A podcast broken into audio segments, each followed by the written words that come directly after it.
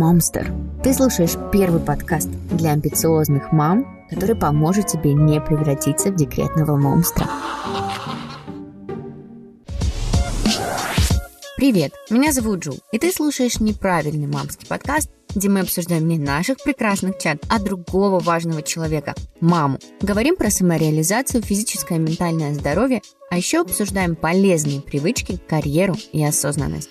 Вместе с гостями мы спасаем мам от выгорания и помогаем сделать материнство комфортным и счастливым. Тема сегодняшнего эпизода спасет каждой маме один из самых драгоценных ресурсов – время. Ведь говорить мы будем о том, как правильно организовать пространство дома и наводить порядок быстро. И спасать от вечной уборки и захламления нас будет практикующий организатор пространства и автор популярного блога «Мама порядок» Ирина Мухамединова.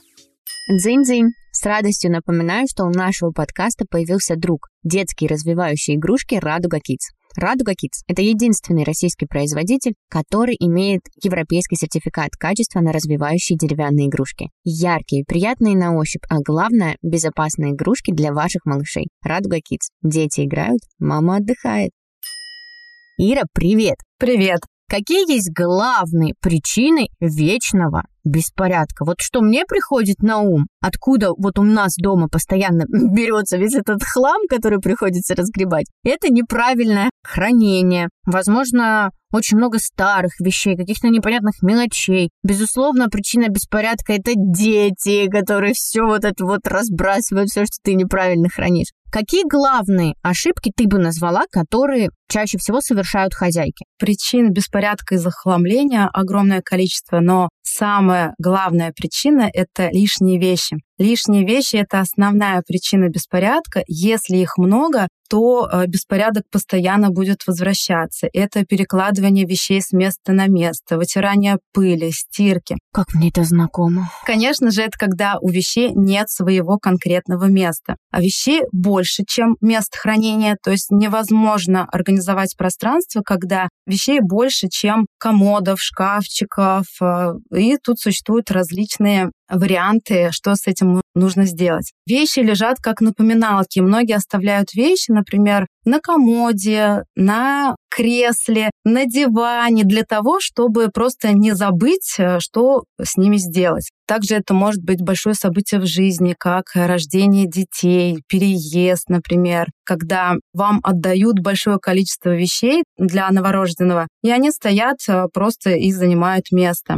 А также это может быть смена сезонов, когда идет э, весна-лето, люди не успевают поменять одежду, и таким образом тоже э, вечный беспорядок и хлам. Из того, что я услышала, это мы храним неправильно, мы ставим что-то куда-то, да, самое основное, чтобы не забыть, поэтому у нас это все находится на поверхности. И нам не хватает места, в общем, для адекватного хранения. Я, если честно, нашла у себя все ошибки. Я так бросаю там где-нибудь на видном месте какой-нибудь крем, чтобы не забыть им там намазать. Бросаю там наушники где-нибудь, там ключи, часы, ну вот это вот свалка, ну, чтобы вроде как перед выходом это не забыть. Но, кстати, это вообще не гарантирует. То, что это свалка, мне поможет что-то не забыть. Так, ну, разобрались более-менее, что проблемы есть, их много. Давайте теперь поговорим о том, как с этим разбираться. Вот ты сказала, вечный беспорядок, постоянная уборка, и мне кажется, условно ее можно разделить на две части, да, это уборка непосредственно загрязненности какой-то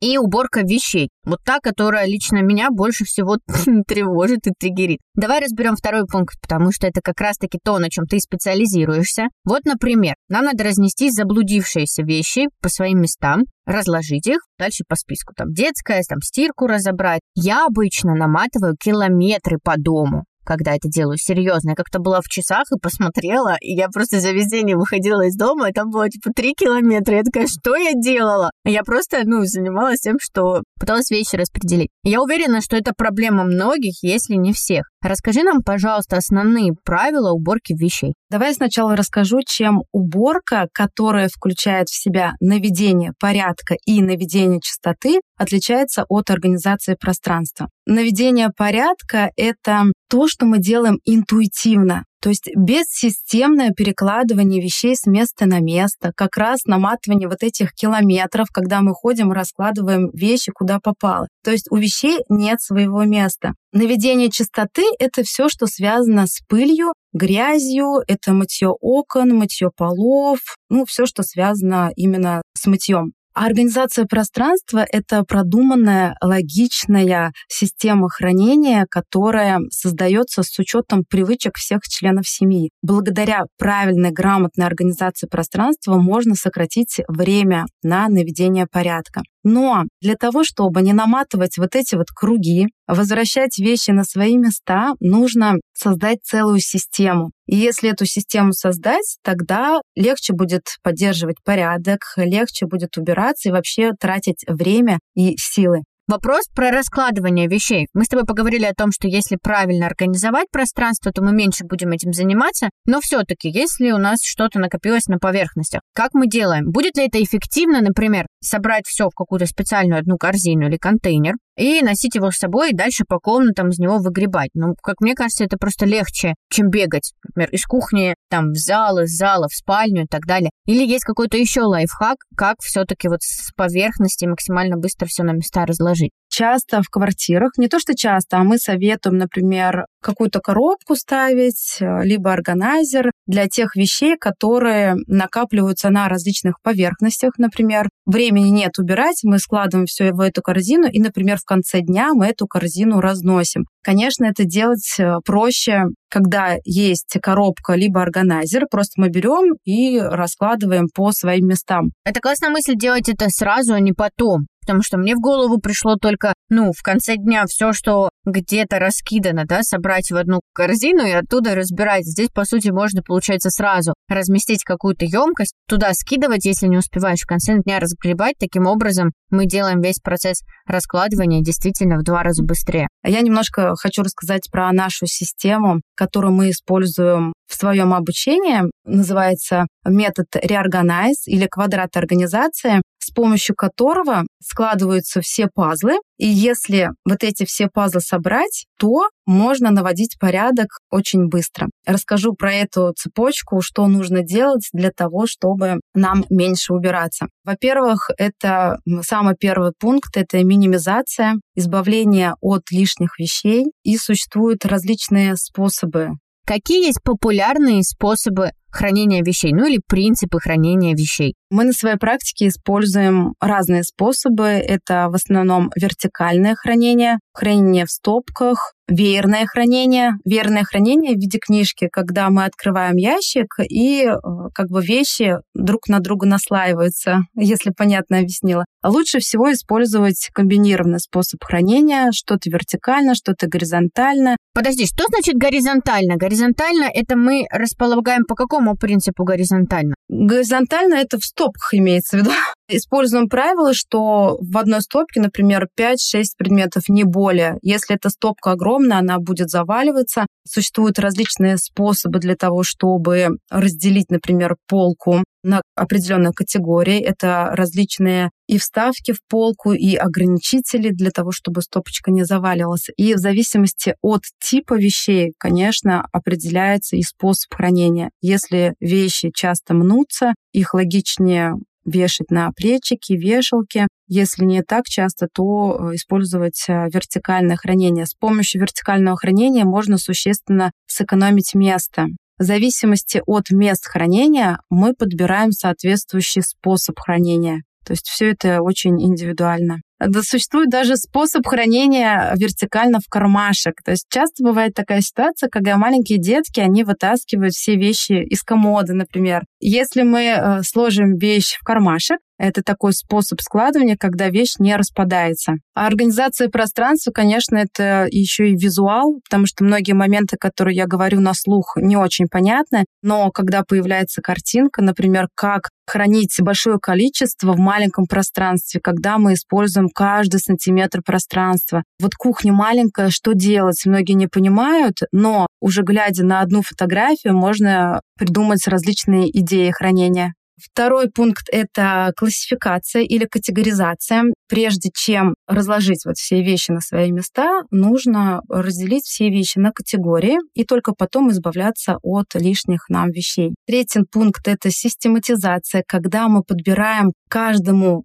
типу вещей свое место, подбираем организационный материал, маркируем созданную систему хранения. И последний пункт — это оптимизация, это правила поддержания порядка. То есть, если мы их не будем соблюдать, то беспорядок будет возвращаться. Слушай, звучит очень здорово, логично и, что круто, комплексно, да? То есть сначала мы учимся расхламляться, то есть минимизировать то, что не нужно. В общем, короче, выкинуть весь хлам. Потом мы думаем о том, как это куда распределить, верно? Потом еще каким-то образом это систематизируем. Если честно, это звучит не только как порядок в доме, а как порядок в жизни, потому что, ну, по такому же принципу, да, люди работают там с чем могут. То есть сначала как вес сбрасывают, фигуру в порядок приводят. Сначала мы избавляемся от лишнего, да, потом организуемся, потом систематизируем и обязательно поддерживаем. Безусловно, без этого не работает. Так, давай про первый пункт, вот как раз-таки ты хотела подробнее рассказать, как правильно расхламляться, вообще, как часто это делать, какие основные принципы. Я, если честно, мне попадалась статья Мари Кондо, и она говорит, что критерий такой, вызывает ли вещь радость. Мол, вот если вещь вызывает радость,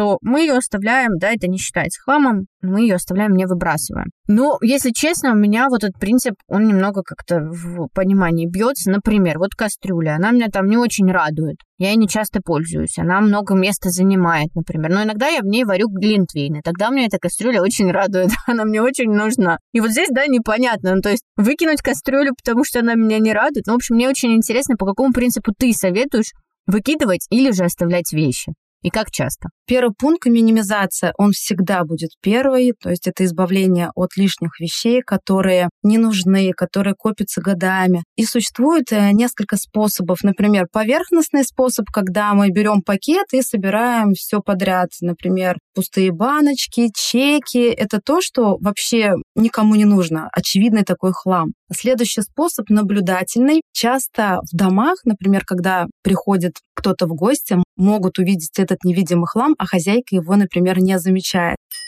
Для меня главное правило порядка звучит так. Лучше меньше вещей, зато отличного качества. И, безусловно, после рождения Савыча вещей стало гораздо больше. Но здесь вспоминаю то же самое правило. Меньше вещей, зато качественных и функциональных. И здесь я выбираю наш любимый Leo Kit. Leo Kit – это российский бренд высокотехнологичной детской одежды и аксессуаров для родителей. Мы фанаты с самого рождения растущий конверт, который спасал нас в холода, стильные аксессуары для машины, шторка, органайзер, вообще моя отдельная любовь. И, конечно, комбинезоны, зимний и наш любимый shell, который мы точно относим еще не один сезон. Кстати, все аксессуары и одежда создаются из современных материалов, удобно хранятся и с удовольствием используются каждый день очень и очень долго. Leo Kit – бренд для современных и стильных родителей и их прекрасных деток. В описании к эпизоду забирайте крутой бонус. Промокод на скидку 10% на все товары. Успей воспользоваться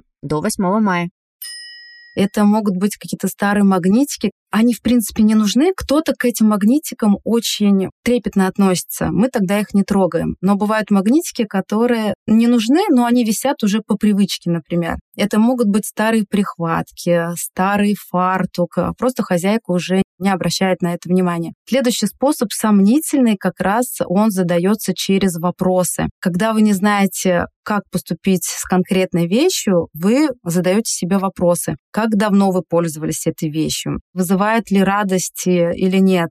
Вы задаете различные вопросы, жалко, не жалко, например. Если вы будете переезжать, например, возьмете вы эту вещь с собой или нет. Следующий способ заменяющий, когда, например, вы покупаете новую кастрюлю, вы обязательно избавляетесь от старой. Этот способ называется вход-выход. Купили одну вещь, избавились от старой. Ребенку подарили, например, какую-то игрушку новую. Нужно подойти, посмотреть, спросить, давай избавимся от какой-нибудь старой для того, чтобы эти игрушки не копились, не копились. Следующий способ рациональный, который используют многие практикующие организаторы пространства. Возьмем, например, кухню, да, когда мы ее расхламляем, то есть мы делим всю кухонную утварь на категории. Например, выбросить то, что действительно уже те же самые старые прихватки, например, оставить, потом жалко, не знаете, сомневаетесь, ну, как бы оставить либо не оставить. Это может быть какая-то техника, которую можно, например, продать, отдать. Существует 5 или 7 категорий, и вот после того, как вы все разделили на категорию, от чего-то избавились, например, что-то подарили, продали на Авито, и потом мы работаем с категорией, которые мы оставляем. Ну, конечно, чтобы не раскладывать все сначала. Я знаю, что многие делают именно так. И у меня так бывает. Я когда хочу навести порядок, например, на кухне, ну, я не начинаю с того, что я выбрасываю. Я начинаю пытаться вот проскочить этот пункт как раз-таки, перейти сразу к категоризации. Ну, то есть, типа, вот это сюда, это сюда, а в итоге оно все никуда не помещается. Это просто какой-то кошмар. Оказывается, все делали неправильно ошибка многих хозяек, когда они начинают а, именно расхламляться, делить э, предметы на категории именно по ящикам. А в действительности нужно вытаскивать все предметы. Например, нужно полностью оставить пустой кухню, разделить полностью на категории, потому что некоторая крупа может храниться в одном ящике, другая крупа может э, храниться в другом ящике. Когда мы собираем все в одном месте, мы видим всю реальную картину. И вот после того, как мы все разделили на категории, мы подбираем определенное место хранения, где это будет храниться. А здесь есть какой-то принцип? Вот, кстати, интересно, место хранения, когда мы подбираем, по принципу, например, близости функциональной. Ну, условно, если я знаю, что вот здесь у меня печка, я ставлю там поблизости там соль, масло, вот так, чтобы я открыла, например, у меня там была крупа и так далее. То есть этот принцип мы тоже, да, задействуем. Конечно, существуют некоторые правила, как правильно располагать вещи. Э, существует некая такая золотая середина, когда мы часто используемые вещи располагаем на уровне глаз, на расстоянии вытянутой руки. Все то, чем часто пользуемся. Хочешь еще больше полезной информации, вдохновения, классных подборок и советов, тогда скорее переходи в мой личный телеграм-канал, в котором уже, кстати, более тысячи осознанных мам делятся своим опытом и общаются. Ссылка есть в описании к эпизоду. Жду тебя там. То, чем редко пользуемся, отправляем на высокие полки, подальше, поглубже.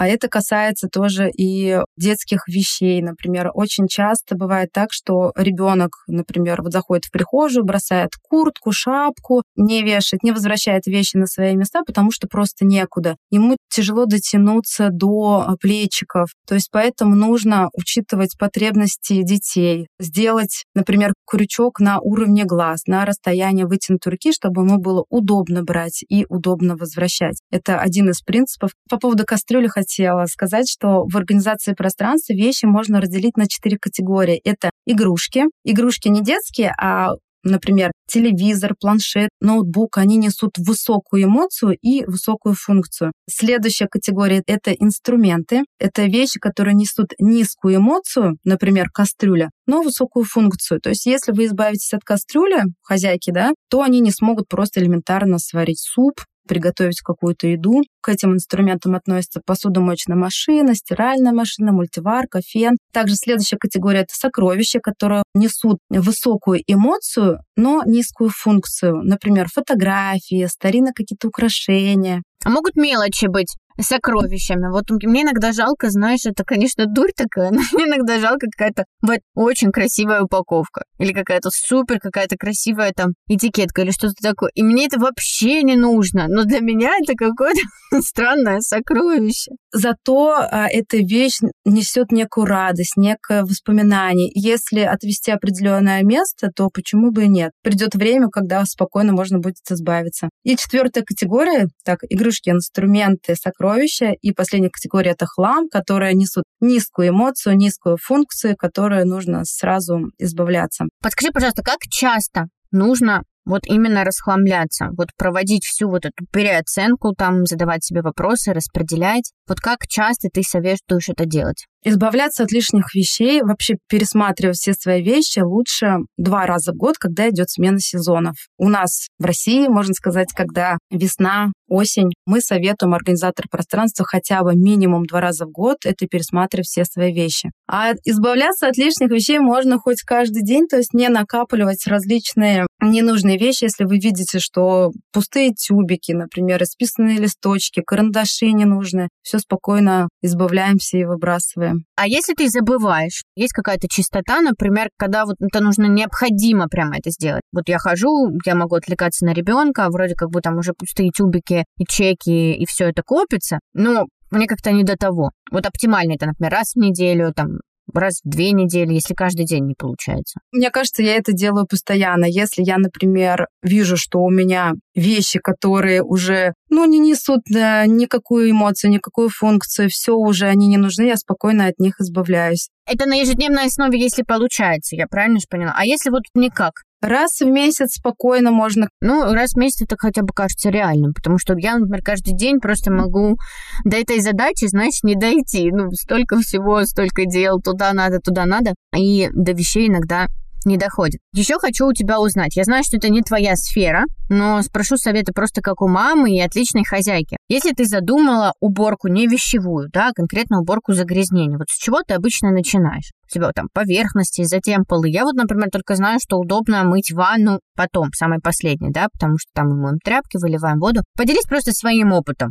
Как ты быстрее всего можешь навести такой порядок? Вот я рассказывала, когда про э, систему организации, которая работает, э, самый последний пункт — это как раз оптимизация правила поддержания порядка. То есть я из уборки не делаю какое-то событие. Я делю ежедневно на утренние и вечерние обязанности, либо рутины их можно назвать, когда утром выполняю что-то, вечером что-то выполняю для того, чтобы в выходные отдыхать, а проводить с семьей и не тратить время на уборку. Когда ребенок сидит в ванной купается, в это время я могу протереть раковину, например. Я чищу зубы, я могу протереть, э, предположим, зеркало. Если я на кухне что-то делаю, я могу в это время протереть фасады. То есть все делаю как-то одновременно. Ситуативно, да, ситуативно. То есть оказалось здесь, получилось убрать классно. Иду на второй этаж, э, всегда возьму что-то, что должно храниться на втором этаже. А так, конечно, я поступаю, естественно, в ванную, мою в последний момент, э, как ты сказала правильно, там уже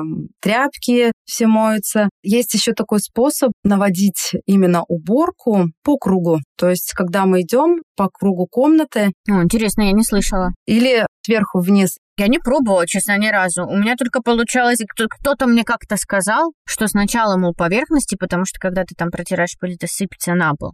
Ну, в общем, твой совет главный это здесь пробовать убираться ситуативно, да, где оказался, там и убрался. У меня как-то получалось наоборот. А хотя нет, наверное, как ты и сказала, но чисто интуитивно, что джинсы, они всегда где-то ниже, футболки где-то выше, но я не знала правил, просто мне казалось, что так удобнее. Это очень интересно.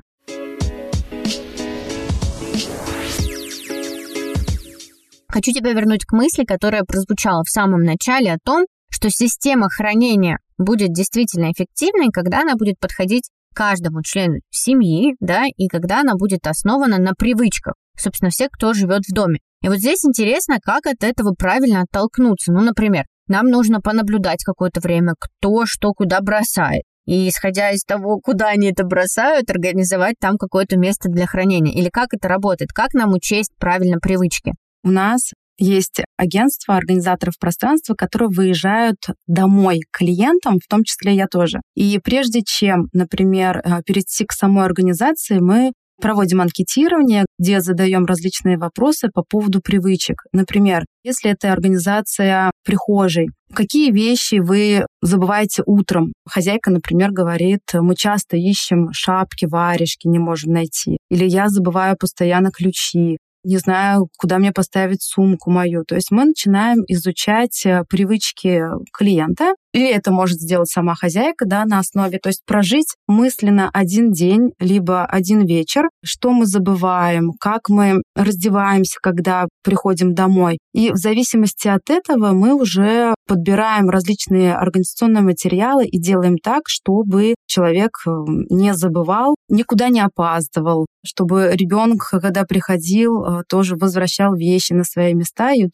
в зависимости от этих привычек мы занимаемся организацией соответствующей зоны. Очень круто звучит. Вот сесть и все проанализировать. Здесь момент, вот, например, мы сели, проанализировали, постарались как-то это все более комфортно обустроить. И здесь есть еще члены семьи, которые, например, не очень-то готовы, например, этим пользоваться. Ну или они теории хотят, да, но по привычке, даже если Я не знаю, как это называется, штука такая, знаешь, на которую можно вещи набрасывать или вешать, такая вешалка. Мы ее поставили туда, где муж обычно там бросает свои брюки а, там, рубашки и так далее. Она вроде в удобном месте находится, но привычка не изменилась. Как бросал, например, на диван, так и бросает. Есть какие-то правила, как, возможно, подготовить семью или как помочь всем, да, кто живет в доме, начать пользоваться новой системой хранения, потому что понятно, что хозяйка, она это все организовала, придумала, она заинтересована. А вот что делать с остальными? Многих людей просто не изменить. Если взять мужчин, которые постоянно бросают носки в разных уголках дома, что бы вы ни делали, невозможно изменить вот эти вот привычки. Он как будет бросать, так и будет продолжать. Просто мы э, в то место, куда он бросает эти носки, ставим корзину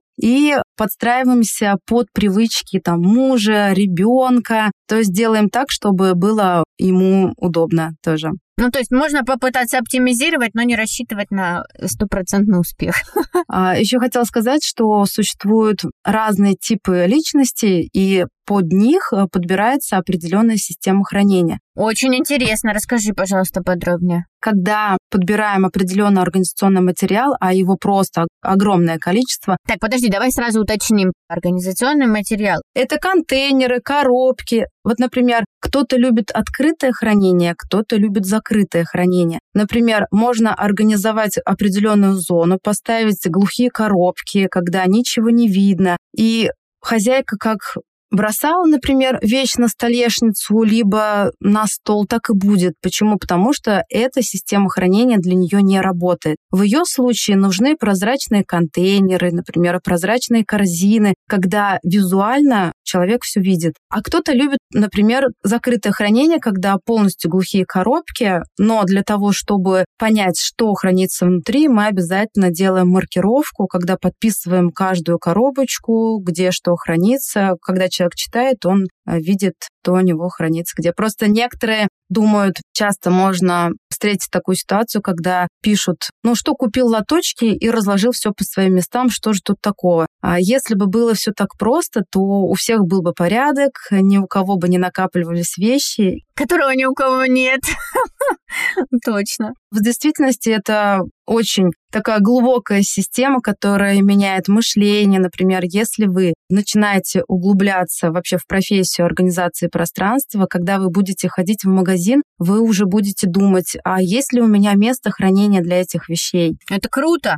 Сначала предотвращать проблему, да, а не потом уже пытаться решить существующую, когда ничего никуда не помещается. Уже ходишь и думаешь, например, нет, у меня уже есть такая кофточка или, например, какая-то вещь. Осознанное потребление. Вот хочу сказать, что многие уже осознанно начинают покупать те или иные предметы. Очень здорово. Ты сказала, что это зависит от типа личности. Организационные материалы и, ну, в целом, да, как сделать э, систему такой, чтобы она подходила. Какие здесь типы личности вообще выделяют? В зависимости от типа личности организация пространства в доме может быть разная. Я сейчас не буду говорить про людей, которые организованы от природы.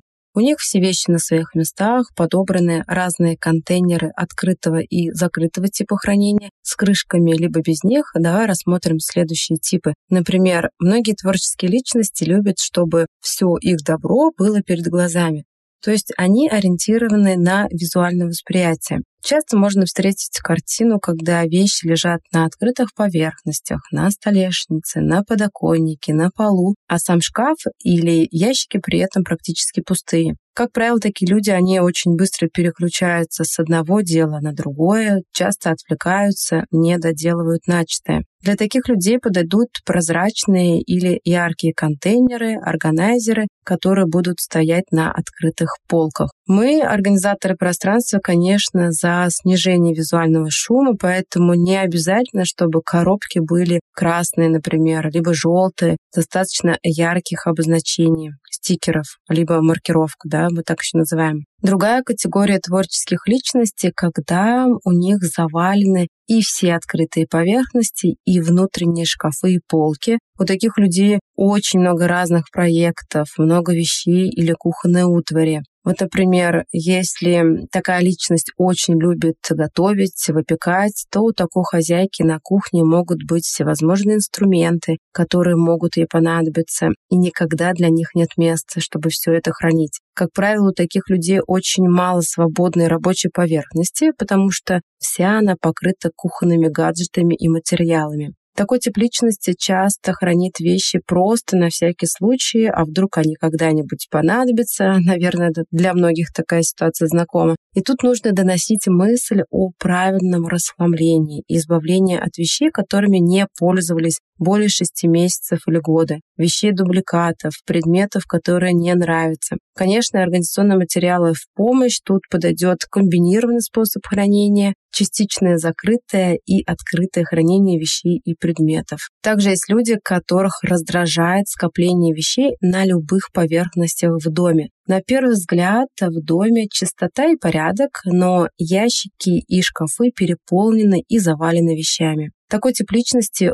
быстро откроет шкаф, забросит вещь и пойдет дальше. В данном случае нужно создать простую и доступную систему хранения. Если вещь сложно убрать, то он не будет этого делать. Важно использовать контейнеры без крышек в ящиках, в шкафах или вообще везде. Открытые контейнеры позволят такому типу личности и дальше забрасывать и прятать вещи в скрытых местах, но делать это более упорядоченно, чтобы их было легко найти. Также можно предложить использовать разделители для ящиков или маленькие контейнеры для хранения мелких вещей. Давай я расскажу еще про один тип личности. Это достаточно организованные люди. Они логичны и практичны, но страдают небольшим перфекционизмом. Они думают, что если они не могут сделать что-то как надо, то зачем вообще это делать? Обычно у таких людей все по стопочкам, все на своих местах, коробка в коробке. И если органайзеры, то обязательно с крышками. Им несложно поднять крышку, положить вещь на место и опять закрыть крышку. У такого типа личности зачастую закрытое хранение, внутри органайзеры и контейнеры, которые ставятся друг на друга.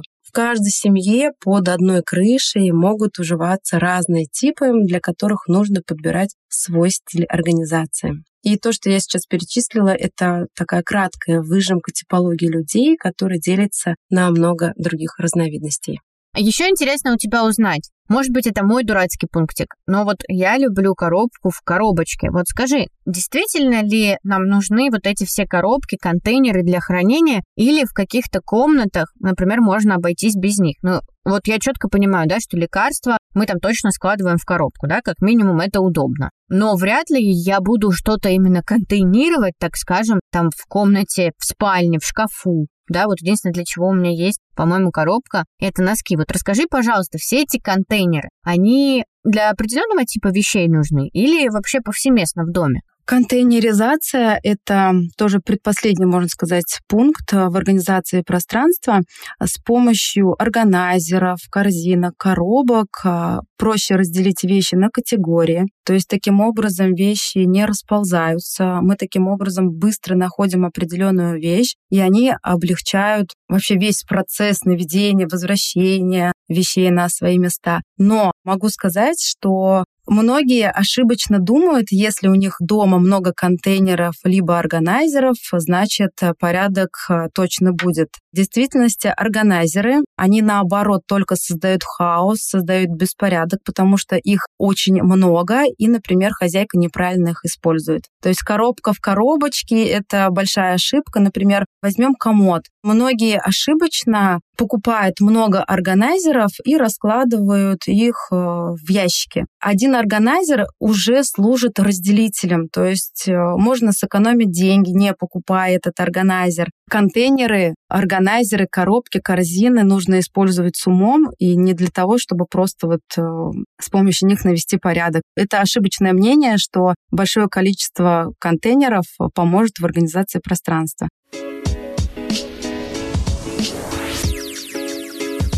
Есть какая-то категория вещей, которую ты вот ну стопроцентно рекомендуешь хранить как-то в органайзерах? Например, какие-то мелкие вещи. Например, если мы возьмем шкаф, предположим, бывают такие системы хранения, с помощью которых сложно поддерживать порядок. Вот поясню, например, Самое классное, когда в гардеробной, в шкафу есть оптимальное сочетание штанг, полок и выкатных ящиков. Если мы чувствуем, что у нас не хватает выкатных ящиков, а они самые удобные в использовании, потому что когда мы выкатываем ящик, нам визуально видно, что хранится внутри. С помощью органайзеров мы делаем имитацию выдвижного ящика. Согласись, если мы вещи просто сложим на полку, например, э, футболки, даже это может быть нижнее белье, все, что хранится сзади полки, нам очень сложно э, видеть визуально. А если это будет органайзер, мы его просто выкатываем и смотрим содержимое. К сожалению, здесь сложно показать картинку, а когда визуально видно, конечно, эффект до-после очень классно иллюстрируется. То есть э, есть какие-то такие органайзеры, которые, в общем, ставятся в обычную полку и выкатываются?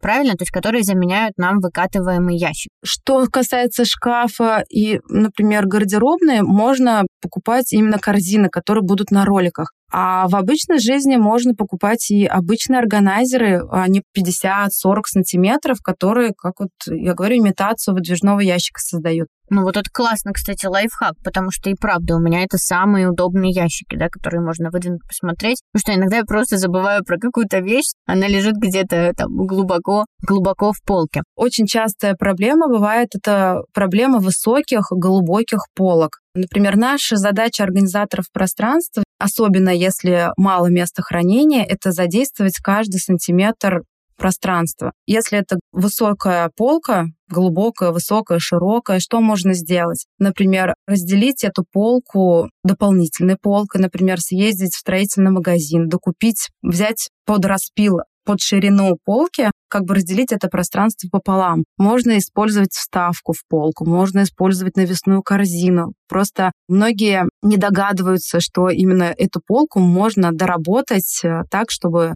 визуально видно, что хранится внутри. А то бывает так, что все запихают на одну полку, и непонятно, что там хранится. Например, не сезонные вещи мы храним в коробке в органайзере с крышкой, а сверху кладем то, чем чаще пользуемся. Ну, это если мало места хранения. Это очень удобно. Надо подумать об этом. Я сразу вспомнила все большие, как ты говоришь, высокие, глубокие полки, которые у меня есть, и подумала, что они абсолютно бесполезно задействованы. Хранение в холодильнике – проблема, с которой я сталкиваюсь ежедневно. Что-то я туда запихиваю. Либо я что-то впихиваю в морозилку, либо что-то ставлю так, чтобы это туда запихать. Подскажи, пожалуйста, вот здесь как можно оптимизировать хранение в холодильнике? Потому что это действительно предмет, источник нашей еды и очень важный объект вообще в доме для каждого. Есть ли здесь какой-то лайфхак? Как распределять продукты? Например, там на одной полке молочку, на другой мясо. Или нам нужно исходить больше именно из пространства, как в тетрисе, как это раскладывать? К сожалению, не могу показать фотографии. Существуют на данный момент э, такие прозрачные органайзеры,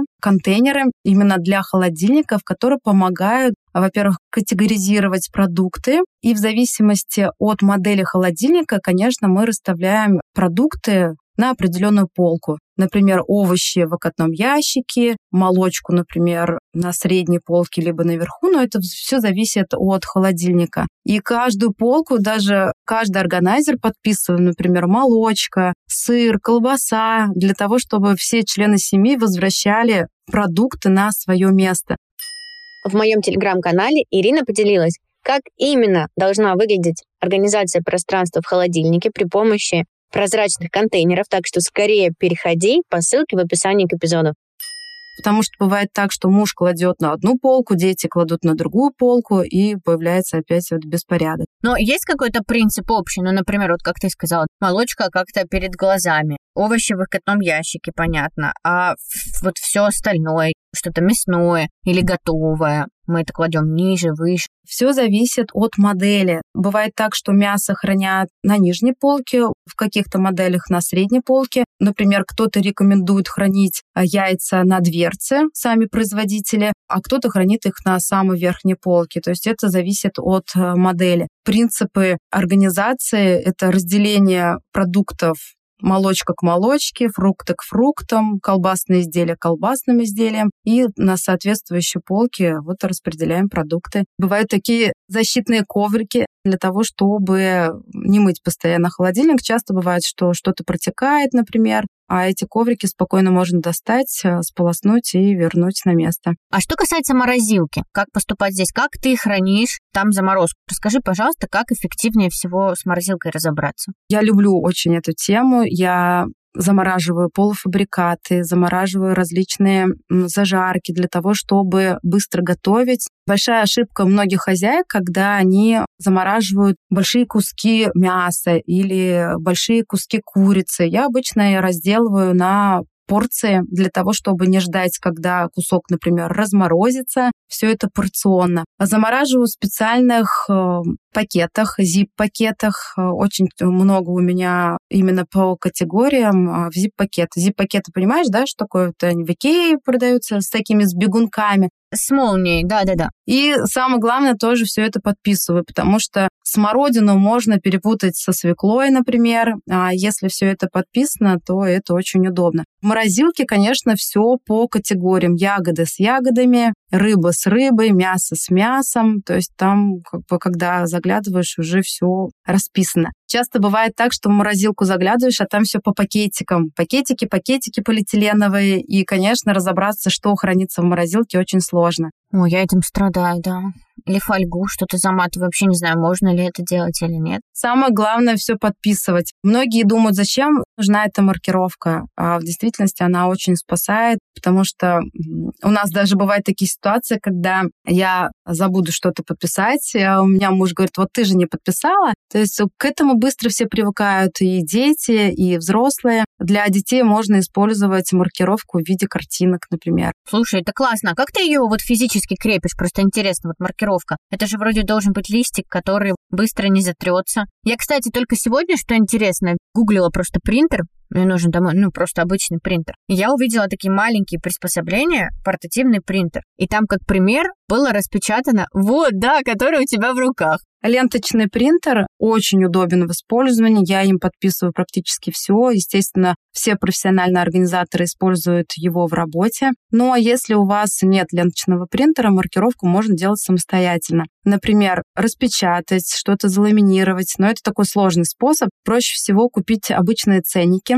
магазинные. То есть они такой на липкой ленте. Ценники подписываем, клеим. Такой быстрый способ, если он будет постоянно под рукой. Таким образом можно маркировать не только холодильник морозилку, но и любую зону дома. Но для морозилки, именно для холодильника, продаются в продаже специальные этикетки для морозилки. Например, даже те же самые zip-пакеты, они продаются с окошком, где можно делать определенную надпись. Слушай, очень круто. Мне прям захотелось дома все срочно подписать, потому что и правда, что-то куда-то кладем в одно место, потом приходит там муж, он кладет это в другое место, и из-за этого получается вот так вот все вверх дном.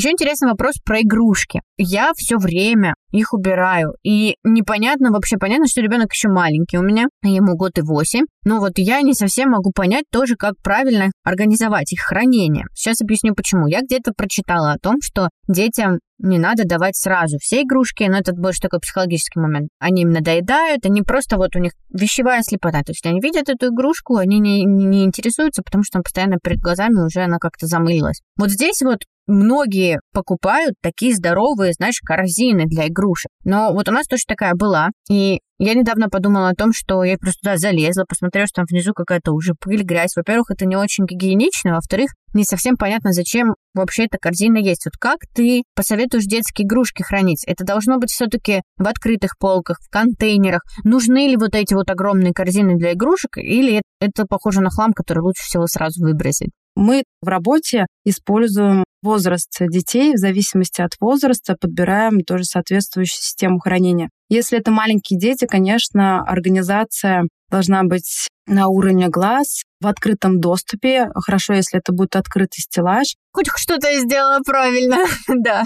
Большие корзины, они используются для больших игрушек, для больших категорий. Конечно, неправильно все игрушки сваливать в одну корзину. Во-первых, ребенку неинтересно будет играть. Часто теряются детали. Почему некоторые дети не играют в определенные игрушки? Потому что не могут найти, например, детали. Точно так же, как и со взрослыми вещами, со взрослой кухонной утварью. Мы делим все игрушки на категории, подбираем соответствующий контейнер, и каждый вид игрушек храним в определенном контейнере. Конечно, хорошо делать круговорот игрушек. Это очень удобно, потому что дети быстро привыкают к игрушкам. Поиграли месяц, обновили игрушки, и ребенок охотнее играет. Естественно, если это игрушки мелкие, какие-то пазлы, либо маленькие детальки, магнитики, мы это все убираем повыше для того, чтобы ребенок сам не мог достать, если это маленький ребенок, и для того, чтобы бардак в игрушках не устраивал. Ну, то есть здесь тоже важно учитывать, опять же, удобство, возраст непосредственно. Вот, например, если мы возьмем детей, которые ходят в детский садик, они сами убирают игрушки, они возвращают вещи на свои места, потому что вообще в детских садах а, логичная, понятная система для ребенка. Каждая игрушка находится на определенной полке, в определенном ящике. Нужно просто то же самое сделать дома на подобие детского садика. Мне кажется, в саду действительно все маркировано. У них же там на кастрюле написано суп, да, у них там это ящик там чей-то, все подписано, это действительно удобно, классно. Я даже не задумывалась, что то, к чему мы стремимся дома, да, уже используется в детском саду. Обожаю этот момент. Бонус для тех, кто дослушал нас до конца. Порекомендуй, пожалуйста, три книги по организации пространства. Увлекательные и полезные. Я посоветую книги не про уборку, а про организацию пространства. Самая моя первая книга, которую я прочитала, это была Джулия Моргенстерн. Это самоорганизация по принципу изнутри наружу. Почему я ее прочитала? Потому что она была в свободном доступе. Ее можно спокойно забить в интернете и прочитать. Как раз там мне запомнился совет. Это по поводу детского сада когда нужно использовать э, принцип детских садиков, то же самое сделать дома. Дом для жизни, как в маленьком пространстве, храните максимум вещей, написала Лу Вэй. Книга в виде комиксов, э, очень все наглядно, интересно, тоже советую к прочтению. И Кассандра Арсон «Время жить, а не убираться» в виде картинок. Э, тоже очень классная книга. Книг по организации пространства очень много, та же самая Мари Кондо, но когда я первый раз читала эту книжку, я такая сижу и читаю, думаю, так, по-моему, у нее нет детей. Мне тоже так показалось. На тот момент у меня было три дочки уже, и когда я прочитала книгу, в конце я поняла, что у нее действительно не было детей, потому что некоторые советы, они не подходят под наш э, российский менталитет. Конечно, она ввела, принесла нам в Россию это вертикальное хранение. Как раз можно почитать у меня в блоге про вертикальное хранение. Я у себя дома использую комбинированный способ хранения, когда я использую горизонтальное, вертикальное, на плечиках. Все способы разные, какие есть. Я полностью согласна с тем, что принципы организации пространства, они должны быть совместимы с жизнью, да, это то, о чем как раз ты говоришь. И мне кажется, наш эпизод с тобой, он как раз-таки получился об этом. Лично я для себя много интересного усвоила, например, также, что можно, оказывается, поставить одну коробку с вещами, которые не успеваешь разложить, и так ускорить процесс, да, так тоже про хранение вещей, про большие, высокие, глубокие полки, много-много всего. Спасибо тебе, Ир, большое, уверена, что многим будет полезно. Спасибо за приглашение.